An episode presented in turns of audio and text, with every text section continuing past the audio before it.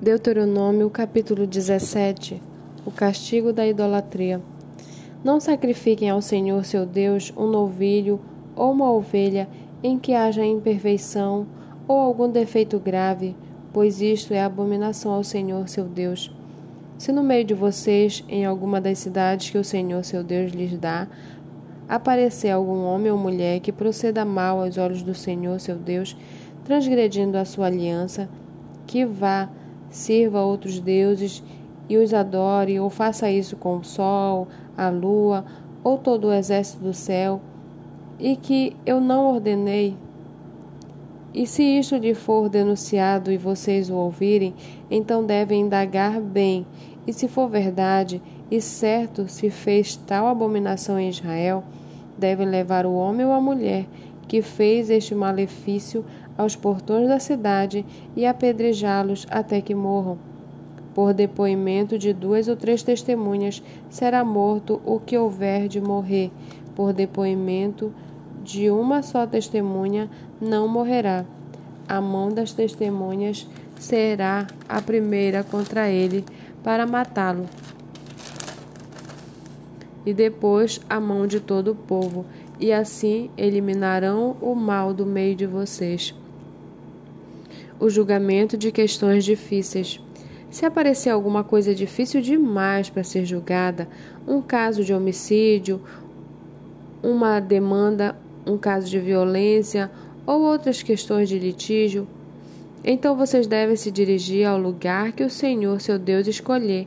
Vocês virão ao sacerdote, levitas e ao juiz que houver naqueles dias, buscando uma solução, e eles anunciarão a sentença do juízo e vocês farão segundo o mandato da palavra que anunciarem do lugar que o Senhor escolher, e terão cuidado de fazer tudo o que eles ensinarem.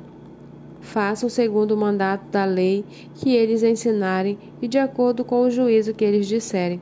Da sentença que eles anunciarem, vocês não devem se desviar, nem para a direita nem para a esquerda a pessoa que se mostrar orgulhosa e não der ouvidos ao sacerdote que está ali a serviço do Senhor seu Deus, nem ao juiz, essa será morta, e assim vocês eliminarão o mal de Israel, para que todo o povo ouça, tema e jamais se encha de orgulho. A eleição e os deveres de um rei.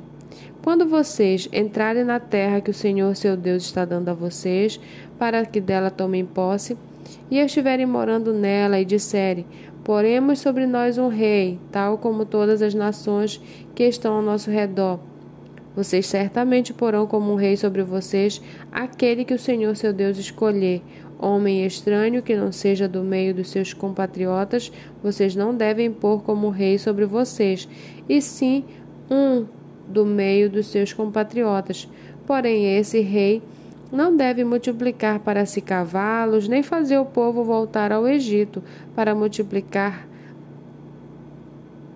para multiplicar cavalos, pois o Senhor já lhe disse: Nunca mais vocês devem voltar por este caminho. Esse rei também não deve tomar para si muitas mulheres, para que o seu coração não se desvie nem deve acumular muita prata e muito ouro. Também, quando se assentar no trono do seu reino, mandará escrever um livro, uma cópia desta lei, feita a partir do livro que está com os sacerdotes levitas. O rei terá esse livro consigo e nele lerá todos os dias da sua vida, para que aprenda a temer o Senhor seu Deus, a fim de guardar todas as palavras desta lei e estes estatutos para os cumprir. Ele fará isso para que o seu coração não se, não se exalte sobre os seus irmãos e não se desvie do mandamento, nem para a direita nem para a esquerda. Assim prolongará os dias do seu reino, ele e os filhos dele no reino no meio de Israel.